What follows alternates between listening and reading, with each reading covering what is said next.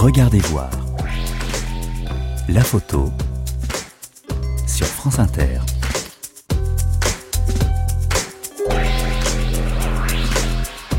Bonjour et bienvenue dans Regardez voir, une émission de France Inter en partenariat avec le magazine Fisheye.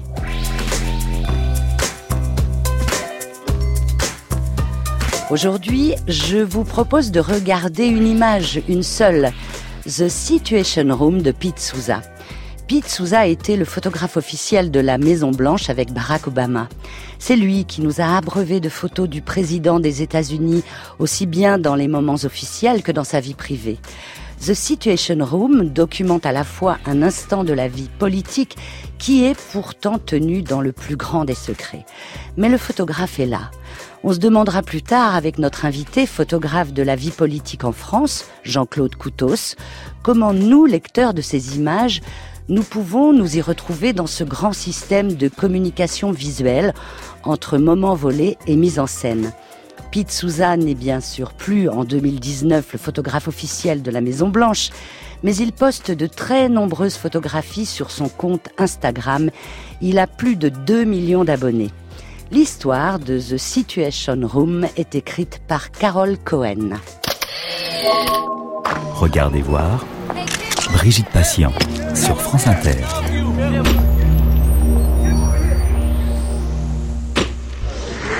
Dimanche après-midi, à la Maison Blanche.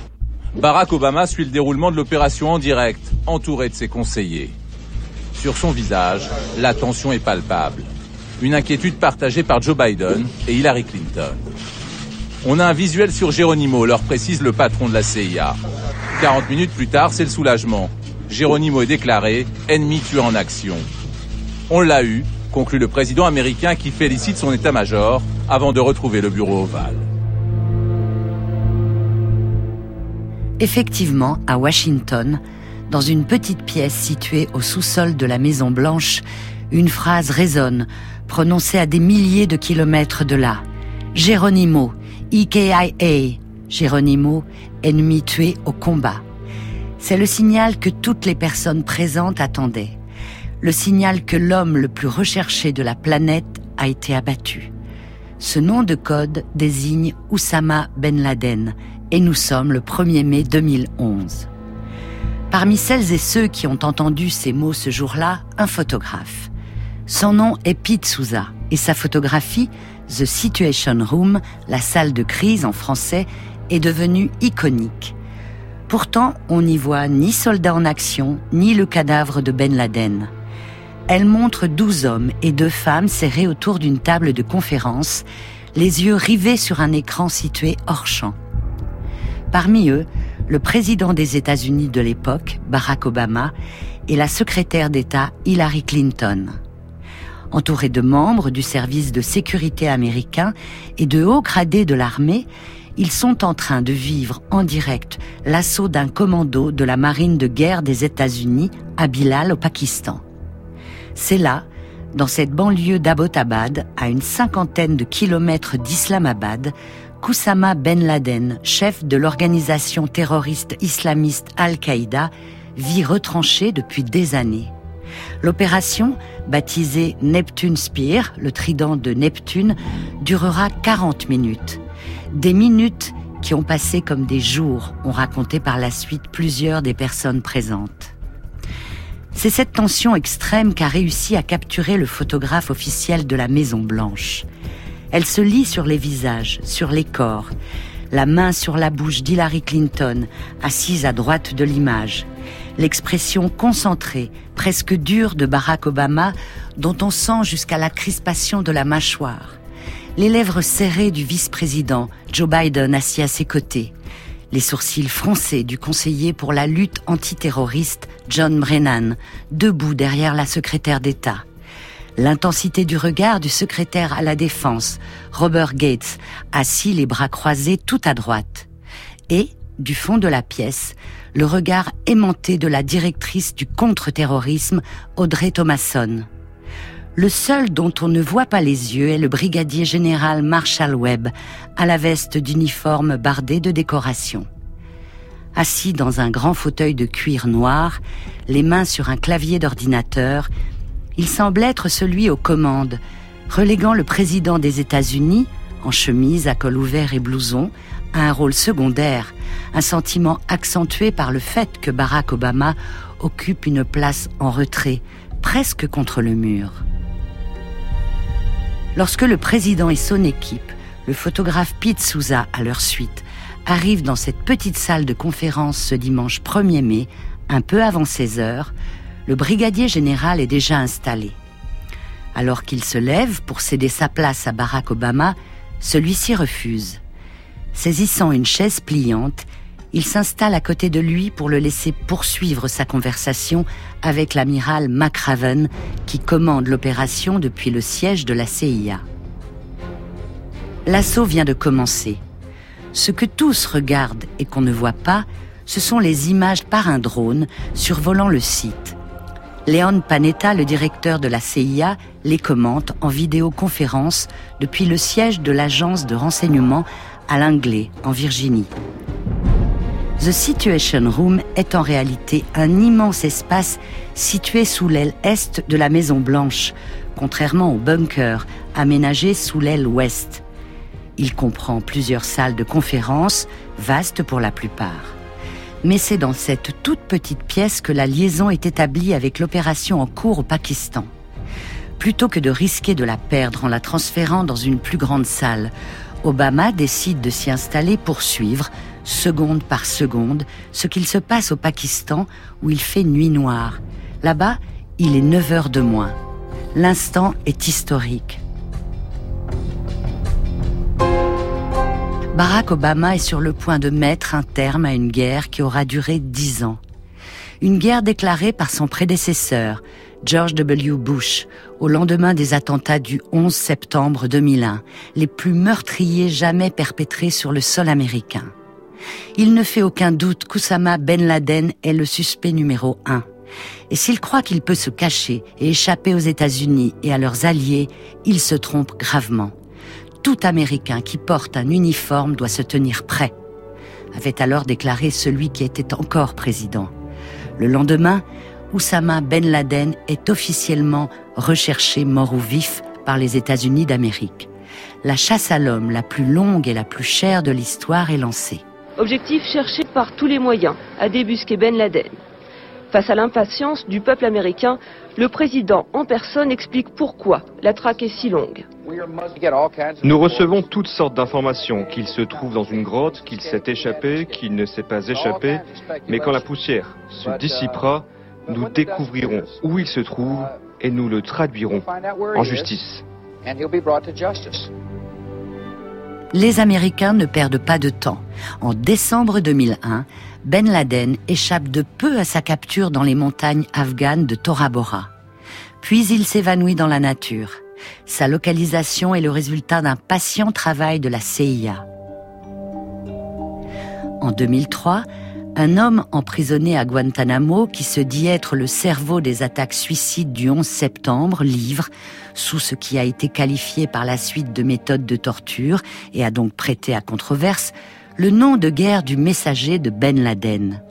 Reste à déterminer la véritable identité de cet homme. Elle ne sera découverte qu'en 2007, au prix d'un lent travail de terrain au Pakistan. Enfin, en août 2010, la CIA, en collaboration avec les services pakistanais, parvient à pister ce messager jusqu'à son lieu de résidence. Il vit au sein d'un complexe fortifié dans les faubourgs d'Abbottabad. Un complexe immense, cerné de hauts murs surmontés de barbelés, ce qui ne manque pas d'alimenter les soupçons de la CIA sur le fait qu'il abrite quelqu'un de bien plus important. Elle s'y intéresse encore plus lorsqu'elle s'aperçoit que la résidence n'a aucun moyen de communication avec l'extérieur, ni liaison téléphonique, ni connexion Internet. Plutôt curieux pour cet ensemble d'habitations construit en 2005 et estimé à 1 million de dollars. Jean-Dominique Mercher, auteur du livre La mort de Ben Laden aux éditions Jacob Duvernay, apporte quelques précisions. Les Américains se disent, dans cette maison qui a été construite il y a en 2005, 2006, peut-être que Ben Laden est là. et ils commencent à surveiller effectivement de très près. Ce qui est intéressant à c'est qu'ils n'ont jamais eu la preuve absolue que Ben Laden était vraiment dans cette maison. Il la surveille avec des drones, il la surveille avec des écoutes téléphoniques, mais ils se rendent compte, par exemple, quelque chose de très bizarre, il n'y a pas de ligne de téléphone dans cette maison. Alors ils se disent, ah, c'est quand même très étrange. Pas de ligne de téléphone, pas de connexion Internet. Mais en revanche, grâce aux photos satellites et aux drones, ils voient qu'il y a une, énorme parabole dans la cour qui permet de communiquer. Donc, ils ne s'attendaient pas à trouver ça. Ils se disaient, logiquement, les Américains, là où sera Ben Laden, il sera entouré de gardes du corps, il sera dans une région fortifiée. Pas du tout. C'est une résidence assez normale. Autre élément qui pourrait passer pour un détail, mais qui trahit un comportement suspect, ces habitants brûlent leurs déchets plutôt que de les jeter. En février 2011, après avoir minutieusement récolté observations et informations sur ce lieu, les services de renseignement américains acquièrent la quasi-certitude que c'est ici que se terre, avec une partie de sa famille, l'homme le plus recherché du monde.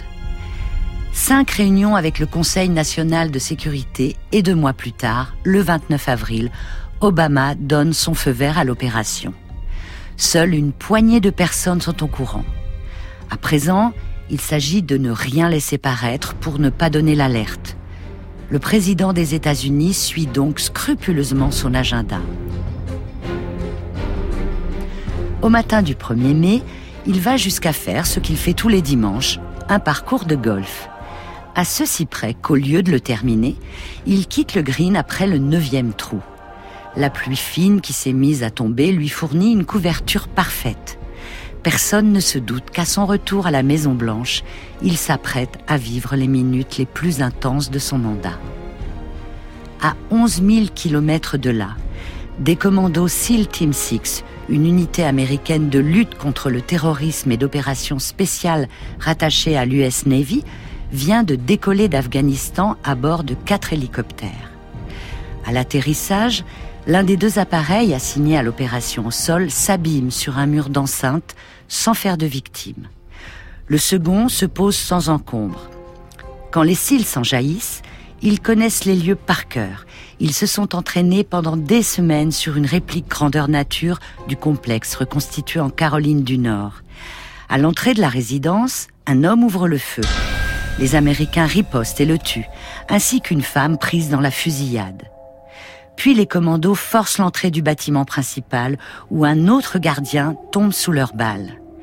Ils s'engouffrent dans l'escalier et tombent sur Khalid, l'un des fils du chef d'Al-Qaïda, qui fera également partie des victimes.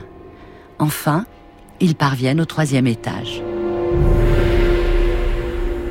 Là, dans le viseur infrarouge d'un membre du commando surgit un couple. L'homme tient la femme devant lui, comme un bouclier. Le cil tire, la femme est blessée à la jambe. L'homme s'effondre, une balle dans l'œil gauche et une autre dans la poitrine. C'est Geronimo. L'ennemi killed in action. La cible a été atteinte. Jean-Dominique Mercher. Ben Laden est au dernier étage, au deuxième étage, au troisième niveau de la maison. Donc les commandos montent dans l'escalier. Il fait nuit, faut pas oublier ça. Ça se passe de nuit. Les lumières sont éteintes. Ils ont donc leurs, lunettes de vision nocturne. Ils voient un homme qui fuit. Ils ont tué son fils dans l'escalier. Le, fils de Ben Laden descendait. Il le tue. Il monte. Il voit une ombre partir dans une pièce. Il rentre dans la pièce et là il y a une femme qui se jette sur eux. C'est une des deux femmes de Ben Laden, la plus jeune, Amal. Un des commandos lui tire une balle euh, dans la jambe. Euh, elle tombe il se jette sur elle, un autre commando rentre dans la chambre, il est face à Ben Laden, et là il lui met une balle dans la poitrine, une balle au-dessus de l'œil gauche. Fin de l'histoire, Ben Laden n'avait pas eu le temps de prendre ses armes. À Washington, Barack Obama se lève et dans le silence solennel qui règne dans la pièce, prononce ces mots. On l'a eu. Le soir même, il en fait l'annonce publique le corps du chef d'Al-Qaïda sera aussitôt transféré en Afghanistan, puis à bord du navire de guerre américain USS Carl Vinson. Il sera immergé en mer d'Oman, enveloppé dans un drap blanc et moins de 24 heures après sa mort, selon le rite musulman. La suite des événements va participer à l'incroyable impact de la photographie de Pete Souza le gouvernement américain ne divulguera jamais l'image du cadavre de Ben Laden, faisant de The Situation Room l'unique représentation visuelle publique de sa mort. La photographie paraît à la une des journaux du monde entier. Publiée sur le compte Flickr officiel de la Maison Blanche le 2 mai, elle dépassera le million de vues en 24 heures et restera des années en tête des photos les plus regardées sur cette plateforme. L'une des raisons de la fascination qu'elle exerce, c'est son ambiguïté. Elle affirme un fait, une vérité qu'on ne voit pas. La mort du chef d'Al-Qaïda, l'organisation terroriste la plus puissante au monde. Et cette vérité, ce n'est pas un corps criblé de balles qui l'atteste ce sont l'importance et le rang des gens présents. D'abord, le président et sa secrétaire d'État, immédiatement identifiables, mais aussi le militaire assis en bout de table, dont la veste recouverte de décorations révèle qu'il est un haut gradé. Ensuite, c'est l'absence de doute possible sur la réalité du moment. La manière dont ces personnes qui comptent parmi les plus puissantes du monde s'entassent dans cette petite pièce, et notamment le président lui-même leur regard, leur posture, tout concourt à l'intime conviction que cette photographie n'est pas une mise en scène. Enfin, le fouillis qui règne sur la table, encombré d'ordinateurs portables, de câbles, de documents et de gobelets en carton, confirme l'impression que nous assistons à une scène qui n'est pas destinée à être livrée au regard public. Nous sommes au cœur de l'action avec celles et ceux qui l'ont décidé, dans un lieu ultra sécurisé, et nous la vivons par le ricochet de leur regard. C'est là l'un des coups de maître de Pete. À travers cette image, il nous fait partager ce à quoi nous n'aurions jamais dû assister. Mais ce n'est pas le seul. En nous donnant à voir ces visages tendus, cette anxiété, cette attente, le photographe, et il le dit lui-même, nous livre un aspect inattendu du président des États-Unis et de son équipe, leur impuissance. Et cela corrobore l'honnêteté de ce cliché. Comme nous, ils n'ont pas prise sur les événements. Pete Souza raconte. Ils avaient pris la décision de lancer ce raid des jours, des semaines auparavant. Mais là, ce n'était plus de leur ressort, mais celui des gars sur le terrain. C'était à eux de jouer. Barack Obama et son équipe se retrouvaient dans une totale incapacité d'agir.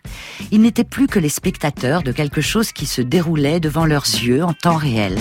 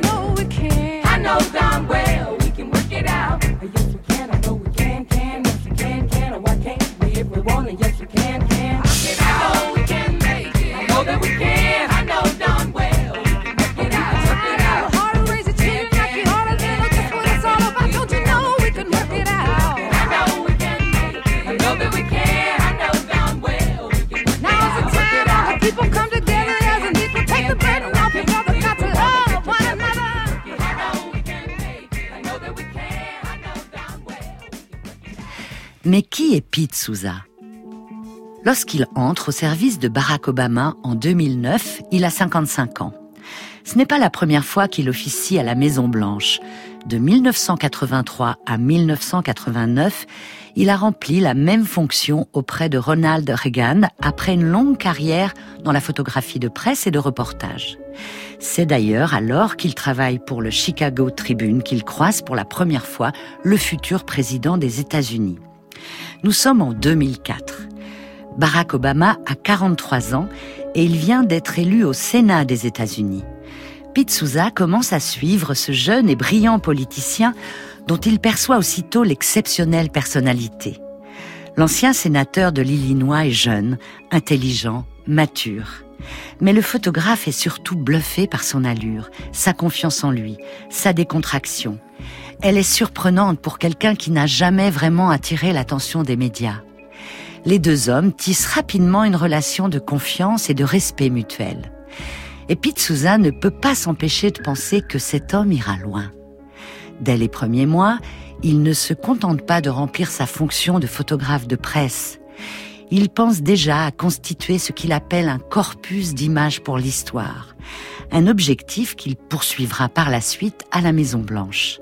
Cinq ans plus tard, à 48 ans, Barack Obama devient le premier président noir des États-Unis. Et lorsqu'il constitue son équipe, il ne se pose même pas la question. Pete Souza sera son photographe officiel. Pete Souza se doit d'être à la disposition de Barack Obama 12 heures par jour, quelles que soient les circonstances et les événements. Parfois seul à seul. Les deux hommes vont donc devoir apprendre à se connaître. Ce n'est pas comme s'il ne me remarquait pas. Mais je dirais que ma présence ne change rien. Imaginez ce que c'est d'avoir quelqu'un qui pointe son appareil sur vous en permanence et tous les jours.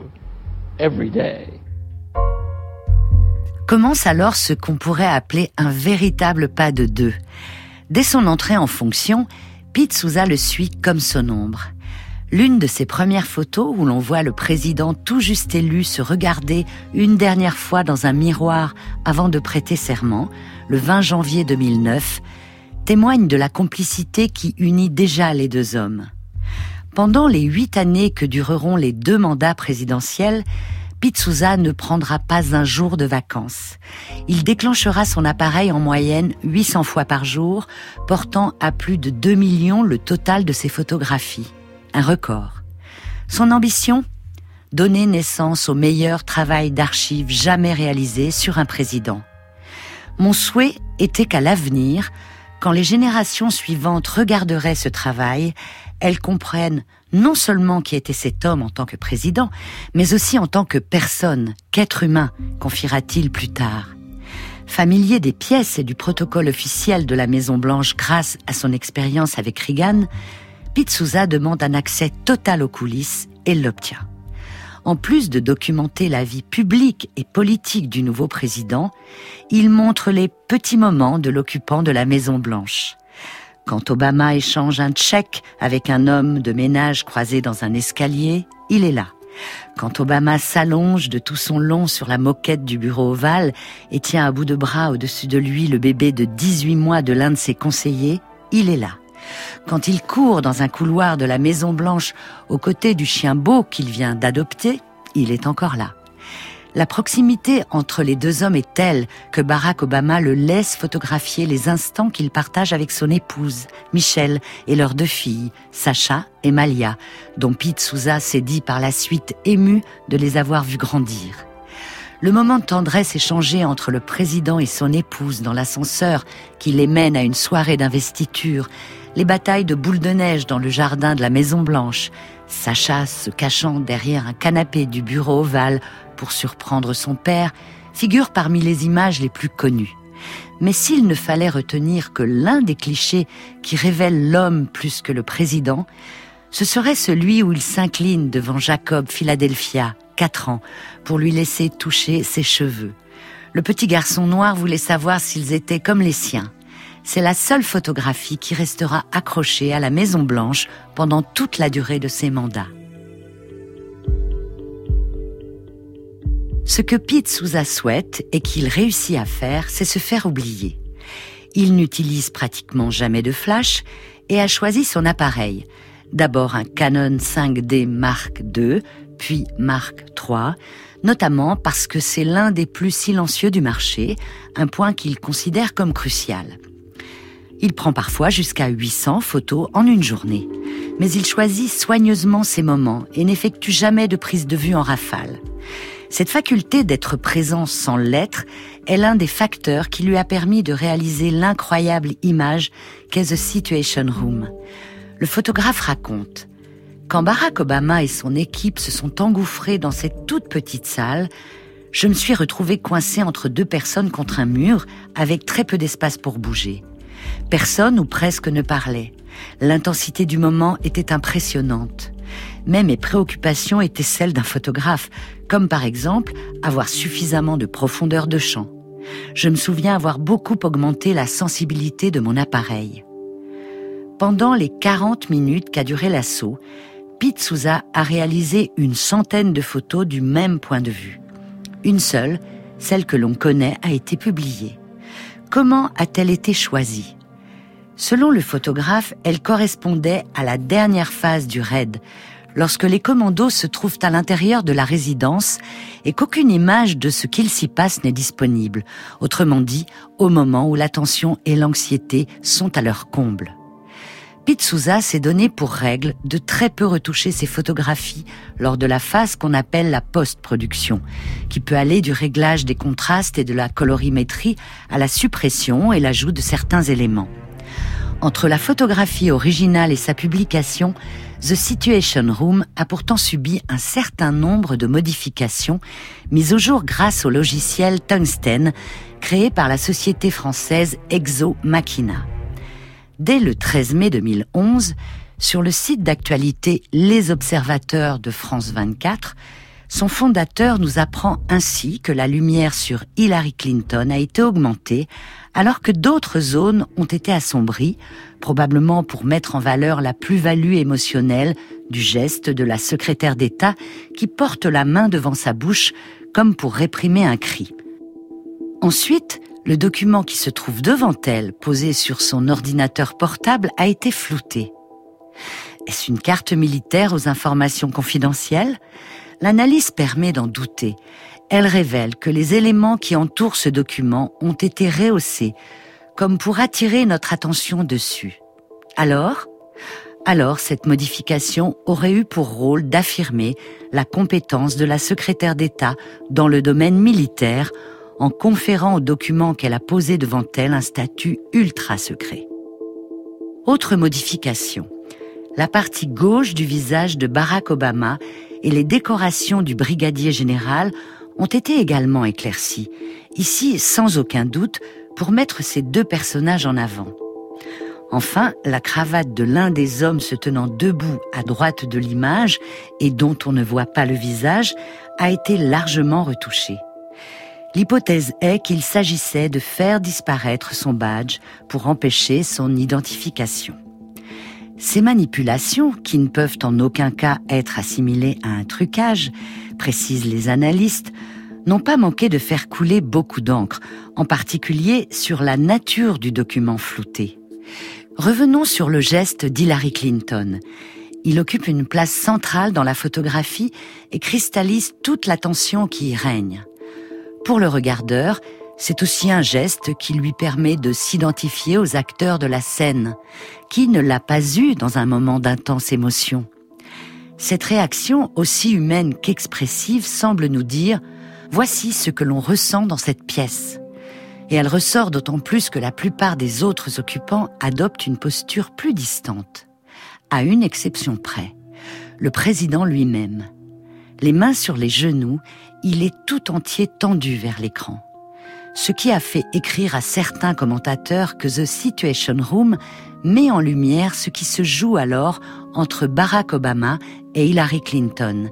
S'ils ont été des adversaires lors de la course à la Maison Blanche, ils vivent ici ensemble, presque en symbiose, l'espoir de la victoire contre un ennemi commun. Comme toute celle de Pete Souza, la photo The Situation Room a été versée aux archives photographiques de la Maison Blanche, puis publiée sur la plateforme Flickr. Elle est instantanément devenue virale telle qu'elle. Mais les internautes s'en sont aussitôt emparés pour créer des mèmes qui sont des manipulations humoristiques d'une image. Dès le 2 mai, une foule de ces parodies circulait sur le net. L'une d'elles montre un George W. Bush animé qui tente désespérément d'apercevoir l'écran derrière les personnes présentes. Une autre a déguisé le président et son équipe en super-héros, Superman, Batman et bien sûr Wonder Woman. Une autre fait un clin d'œil à la célèbre pochette du disque Sgt Peppers des Beatles. La pièce y est saturée de personnages iconiques allant d'Elvis Presley à Napoléon en passant par le Père Noël et Frankenstein. Mais un autre détournement, plus sérieux et plus grave, a eu lieu. Lorsque la photographie paraît dans l'édition du 6 mai de Die Zeitung, un hebdomadaire en yiddish de la communauté juive ultra-orthodoxe de Brooklyn, Hillary Clinton et Audrey Thomason en ont été purement et simplement effacés. Une manipulation que la rédaction a justifiée trois jours plus tard par sa ligne éditoriale qui, pour des principes religieux, lui interdit de publier des photos de femmes et par le fait qu'Hillary Clinton et Audrey Thomason sont en revanche dûment cités dans l'article correspondant. Tout un lot d'affirmations complotistes de tous bords n'a aussi bien sûr pas tardé à surgir que Ben Laden est toujours vivant, par exemple, ou alors qu'il est mort de maladie bien avant 2011, que cette photographie est mise en scène pour des raisons électorales. À l'époque, Barack Obama n'était pas au mieux pour remporter un second mandat. Là encore, les exemples sont trop nombreux pour être tous cités. Ces allégations ont fait long feu, et elles n'ont réduit en rien l'impact phénoménal de l'image de Pete Souza. Et pour cause, au-delà de révéler l'immense talent d'un photographe, The Situation Room possède une faculté rare, celle de nous inclure dans un moment qui a fait notre histoire. Un moment qui s'est aussi matérialisé d'une autre manière. La chaise pliante sur laquelle Barack Obama s'est assis est aujourd'hui conservée aux archives nationales des États-Unis. Être observé constamment, c'est vraiment la chose la plus difficile à vivre. On ne s'y habitue pas. Mais quand vous avez quelqu'un comme Pete Souza, à qui vous faites confiance, qui est un ami, capable de se fondre dans le décor, eh bien d'une certaine façon, vous arrivez à l'oublier.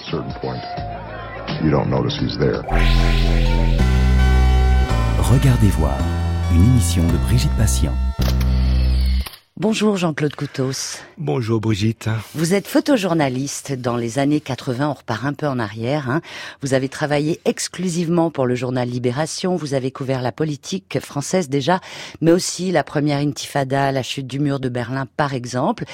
Puis vous êtes parti sur de nombreux conflits dans le monde pour d'autres titres, hein, Time, l'Express, le New York Times Magazine et aujourd'hui vous travaillez sur l'actualité, sur l'actualité politique pour le journal Le Monde vous avez suivi, photographié les dernières campagnes présidentielles et à votre actif, il y a un livre chez Stock qui retrace votre immersion d'une vingtaine de jours dans les couloirs du palais de l'Élysée. Ce livre se nomme L'énigmatique Monsieur Hollande. On parle donc cet après-midi avec vous de The Situation Room, cette photo de Pete Souza, photographe officiel de la Maison Blanche.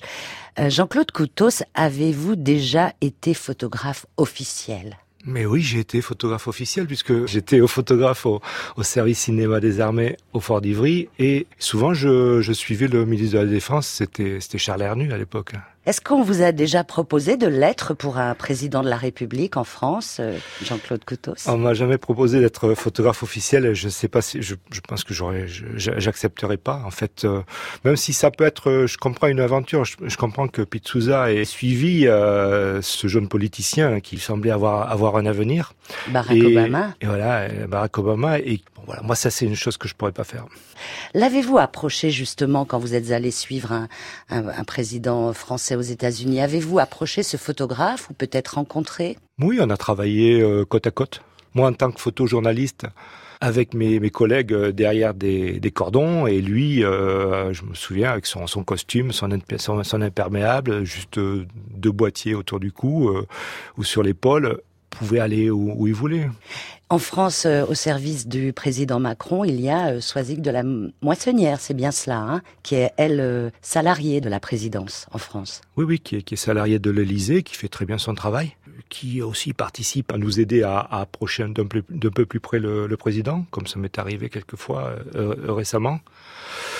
Vous savez, ce qu'on fait, nous, les, les photojournalistes, c'est du journalisme captif. Voilà, on est, on est derrière des cordons, on est sans arrêt entre les mains des, services de sécurité. Euh, c'est une, grosse pression et euh, notre seule liberté, c'est Disons que c'est le choix des focales, c'est la liberté de regard. Mais c'est vrai qu'il y, a une espèce de, grosse frustration de pas pouvoir euh, assister, de de pas être dans les coulisses. Et, euh, un photographe officiel, lui, il va partout. Il, il, fait, il fait partie du cortège. Il est euh, dans les dans les couloirs, dans l'intimité, comme l'était Pizzusa. C'est l'intimité de Barack Obama, et c'est ça qui en fait finalement un héros. Je voudrais qu'on on revienne un petit peu euh, à la photographie de Pizzusa, la The Situation Room. Euh, quelles sont les raisons, d'après vous, de cette fascination qu'elle exerce sur euh, nous, les spectateurs, les regardeurs? Jean-Claude Coutos. Je crois qu'avant tout, c'est l'événement. Voilà, la, la, la, fin de, de Ben Laden. Elle me fascine parce que c'est un contre-champ. Euh, me fascine par le, par le regard de peut-être euh, la réunion de toutes ces, de, de, toutes ces personnalités, tous ces regards qui, qui convergent vers un point qu'on connaît pas, vers une, vers une image qu'on qu'on verra jamais. Absolument, la mort de Ben Laden. Voilà. Ce qui fait qu'elle fascine, c'est aussi le mystère qu'elle transporte, c'est ce qu'on ne voit pas. Pensez-vous qu'il s'agit de mise en scène ou non? Parce que euh, dans l'histoire, on dit que tout porte à croire que non, il ne s'agit pas d'une mise en scène. Mais quand on sait que le photographe est le photographe officiel de la Maison Blanche et il est placé quelque part, hein, il est placé dans un coin, il est contre le mur, il n'a pas beaucoup d'espace. Mais pensez-vous que ça peut être assimilé à de la mise en scène cette photo? Le, le, problème, c'est que une photo faite par un photographe officiel porte toujours en doute. Donc c'est évidemment une, une, question qu'on se pose. Moi je crois pas. Techniquement je crois pas parce que d'abord on, sent que Pizzusa est un petit peu coincé par l'exiguïté de, la pièce, qui peut pas se déplacer. Peut-être que je pense que connaissant le, travail de Pizzusa, sa manière de, composer, là on voit derrière euh, un personnage avec une chemise bleue qui est debout. On voit l'écusson de la présidence. Je suis sûr que Pizzusa, s'il avait pu se déplacer, aurait pu nous, nous aurait montré ce, ce, ce, ce blason, vous voyez Oui, de quelques centimètres euh, peut-être. Voilà, voilà c'est ça. Techniquement, pour moi, c'est pas une photo montée, c'est pas une photo mise en scène. Mm -hmm. Il a un appareil silencieux, Pizzusa. Euh, c'est indispensable dans ces moments-là un appareil qui ne fait pas de bruit. Oui, oui, c'est un appareil qui fait pas de bruit. Le, le, le Canon 5D Mark III, euh, j'en ai, j'ai deux appareils comme ça que, que dont, dont, je me suis servi aussi quand j'ai passé 20 jours en immersion à, à l'Élysée. Oui, oui, ça, ça aide euh, beaucoup à non pas à disparaître. Ça, ça aide en tout cas à faire partie du groupe. C'est en tout cas moi ce que moi ce que je recherche. Donc il a ces appareils. Euh, oui, oui, bien sûr que ça aide. Ce, mais euh, depuis, on, on, a fait des, des, des appareils euh, en, silencieux maintenant qu'il faut qu'il faut aucun bruit, rien. Ces, ces fameux bridges qui sortent en ce moment. Et vous ne l'avez pas encore cet appareil-là? J'ai pas encore investi dans ces dans cet appareil. on a parlé dans l'histoire écrite par Carole Cohen de, de la retouche. On dit qu'il y a eu des retouches sur cette euh, photographie. Qu'en pensez-vous? Est-ce essentiel quand vous vous publiez une photographie dans le journal Le Monde, de la revoir évidemment, peut-être d'accentuer certains moments ou de les rehausser ou de les faire disparaître oui, Karel Cohen parle de deux, de, de deux retouches euh, différentes. Accentuer, euh, travailler sur la lumière. Moi, je n'ai, depuis que je travaille en numérique, depuis 2002, je n'ai jamais livré une image qui sortait comme ça brute de mon, de mon appareil. À chaque fois, je retravaille, je, je nettoie parce que la, la, la photo qui sort d'un appareil numérique est un petit peu, comment dire, un petit peu boueuse, un petit peu comme un négatif noir et blanc. Quand on tirait la, autrefois dans, en son labo en, en, argentique un négatif noir et blanc, on, on intervenait toujours on, sur la dureté du papier, sur le, le, le, choix du révélateur. On cachait, on faisait monter des ciels, etc. On ne fait pas plus euh, maintenant sur un ordinateur, sur un écran. Après, euh, ce qui m'a surpris, c'est qu'elle parle aussi de, de suppression et d'ajout de certains éléments. Alors là, si elle veut parler de recadrage, ok, mais attention, ni euh, aucun photojournaliste, bah, plus que je crois, Pizzusa, vu son expérience, euh, n'ajoute ou ne, ou ne font disparaître euh, des, des, des, personnages ou des choses comme ça. Là, là, on parle de trucage, et là, et là, je, là, j'étais assez surpris. Oui, c'est-à-dire que là, on a glissé de la retouche au, au trucage, et c'est vrai que ce sont deux mots très différents. Bon, voilà, là, là, là on a, on a franchi la limite qu'aucun journaliste euh, ou photojournaliste ne, ne, doit, ne doit franchir. Certains l'ont fait et se, se, sont fait virer euh, avec perte et, et, fracas, notamment je, je, pense à ce photographe de, de guerre qui avait rajouté des fumées euh, dans un ciel en, en Syrie ou en, ou en, Irak. Ça, ça c'est interdit. Jean-Claude Coutos, le propre du photojournaliste dans la vie politique n'est-il pas de photographier ce qui n'est absolument pas sous contrôle? Et comment euh, vous y arrivez? Oh, ça peut être très très très très facile. Hein. Évidemment, on est toujours en lutte contre les conseillers en communication qui voudraient euh, toujours nous placer dans l'axe qu'ils ont choisi. Mais bon, il nous, il nous, reste notre liberté de regard, il nous reste notre liberté d'appuyer quand on veut. Euh, vous qui êtes photojournaliste depuis longtemps, hein, tout à l'heure je, je, démarrais aux années 80, mais est-ce que vous avez vu un changement justement dans cette vie politique avec ces équipes de communication qui sont arrivées? Est-ce que vous avez connu au début de votre carrière une grande liberté que vous ne trouvez plus aujourd'hui par exemple? Moi, je, sais pas. J'ai, moi, j'ai toujours eu euh, cette espèce de, liberté d'esprit qui me permet de, dans n'importe quelle, situation, d'arriver à, à, à, dire ce que j'ai à dire. Y a-t-il euh, un parti politique plus facile qu'un autre ou euh, la droite serait-elle plus facile à photographier que la gauche, même si aujourd'hui les frontières sont euh, ne sont pas très nettes? Vous comprenez ce que je veux dire? Ah oui, oui, oui, parfaitement. Non, il y a des il y a des partis comme par exemple la droite, les Républicains, qui sont restés très très classiques dans leur communication politique. Donc ah, qui continuent à faire des meetings dans lesquels on peut se, se déplacer, etc. Euh, Parti socialiste, ça fait longtemps que j'y suis pas allé. Euh, euh, non, non, on a eu une campagne très, très, très, très compliquée, très, très difficile avec, le, avec la, la République en marche. Ça veut dire quoi? Très très compliqué. Ah, ça très, veut dire, très ça veut dire bon, pendant presque quatre mois, on a été tenu à à 25 mètres et je parle de preneur d'images. Hein, et ça peut être le, monde, les, les, télés, euh, tout le monde. Et, euh, devant, on, faisait travailler ben, la, le photographe officiel, et euh, une, agence People qui faisait les images. Mais euh, après, ça tient aussi surtout. Euh, moi, là, j'ai pu remarquer que ça tient surtout aux moyens, aux moyens qu'ont les les partis à payer, par exemple, un service d'ordre. C'est une histoire d'argent. Peut-être une histoire d'argent, euh, de, de, militants, etc., qui vous facilite ou vous empêche de passer et de, et de, circuler dans la salle. En même temps, tout à l'heure, on, on, parlait de, de, votre regard. Enfin, vous disiez que c'était le plus important, le regard que vous portiez, même s'il y a euh, 50 cordons pour vous empêcher de, de regarder. Je repense à votre blog. Il y a une image. Alors, c'est vous qui allez tout me situer, mais juste, je la vois cette image qui est absolument magnifique. Ce sont deux paires de chaussures le sol, deux paires de chaussures côte à côte, très bien placées évidemment, des talons très très hauts, et à côté des chaussures d'homme en cuir noir. Et cette photo, on la voit, et on voit Brigitte Macron, Emmanuel Macron. Parfaitement. Ils ne sont pas là. Enfin, si, ils sont au-dessus. Ah, si, si, si, Mais c'est un cadre très très précis. C'est magnifique cette image. Si si, ils sont ils sont bien là. Bon, ça ça se passait pendant cette euh, itinérance là, pendant le centième anniversaire de la fin de la guerre de 14-18, et on se retrouvait à Verdun, je crois, en train de de, visiter un village qui n'existait plus euh, dans une forêt. Et, euh, voilà, et Brigitte Macron était là. Et après, sont des, ce sont des situations qui viennent à moi. Et, euh, voilà, et euh, sur des détails comme ça, sur des, des détails de main, hein, de, de, des gens de dos, etc., il y a toujours quelque chose qui permet de reconnaître les gens et qui les, euh, finalement, les rend encore plus présents que quand on les voit de face. Alors, Pete Souza a photographié The Situation Room. Vous, Jean-Claude Couteau, avez-vous en tête euh, des moments historiques que vous avez photographiés?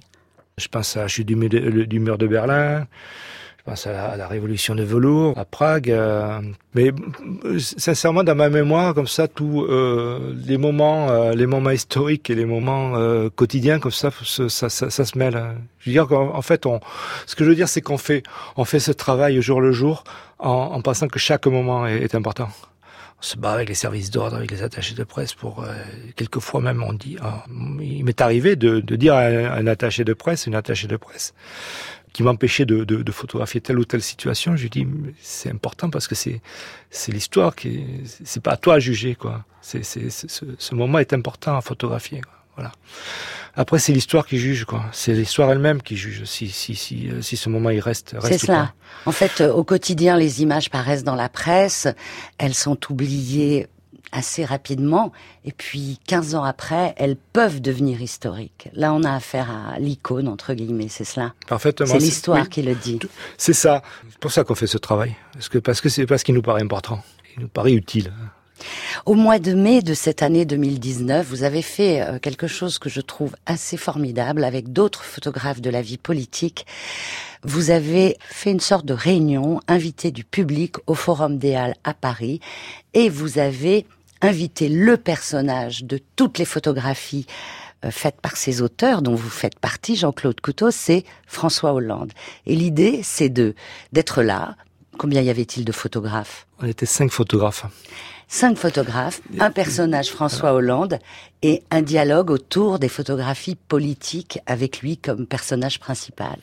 C'est une belle idée. Oui, c'est venu, c'est venu comme ça. On avait monté un petit un petit groupe de réflexion pour euh, réhabiliter, disons, la photo politique, pour parler de photo politique. Et euh, voilà, on avait décidé de, de créer des apéros politiques, c'est-à-dire que on parlait de, de photo politique dans des cafés euh, sur sur certains thèmes, et puis et puis on s'est dit un jour pourquoi pas pourquoi pas inviter François Hollande qui était aussi le personnage politique dont on était sûr qu'il allait euh, dire oui. Voilà, qu'il allait dire oui. Hein, voilà. C'est ce qui s'est passé. Donc, euh, voilà, avec euh, ce soir-là, on a réuni euh, Raymond Depardon, euh, Laurence G, Marc Chaumeil, Sébastien Calvé et moi. C'est-à-dire les cinq photographes qui, qui, avaient le plus suivi François Hollande et, et, et auxquels lui lui-même avait donné le plus d'accès.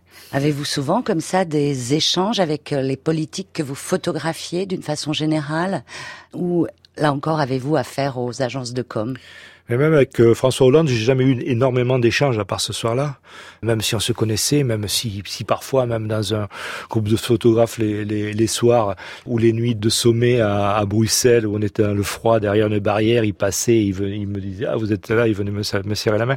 Moi, sincèrement, j'ai toujours tenu mes distances par rapport aux hommes politiques parce que je, je savais qu'il faut, il faut, bon, voilà, il faut garder ses distances, il faut pas les tutoyer, on ne déjeune pas avec eux, euh, etc. Quels sont pour vous, euh, Jean-Claude Coutos, euh, des photographies très très très importantes je ne parle pas de vos photographies, des icônes de la vie politique. En avez-vous une ou deux en tête?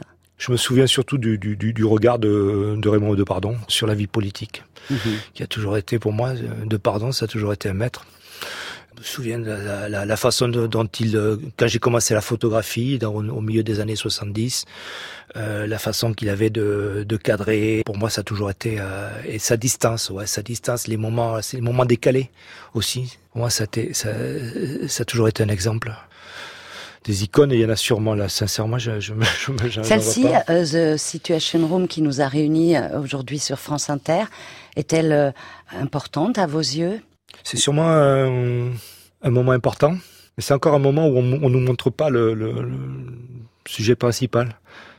C'est incroyable dans, dans, cet épisode, le, le 11 septembre, euh, on n'a pas vu un, un, mort, on n'a pas vu un cadavre, on nous a pas montré les cadavres du 11 septembre, sincèrement, ça, ça, nous avait beaucoup frappé à l'époque. On nous avait, on, avait beaucoup parlé. Hein.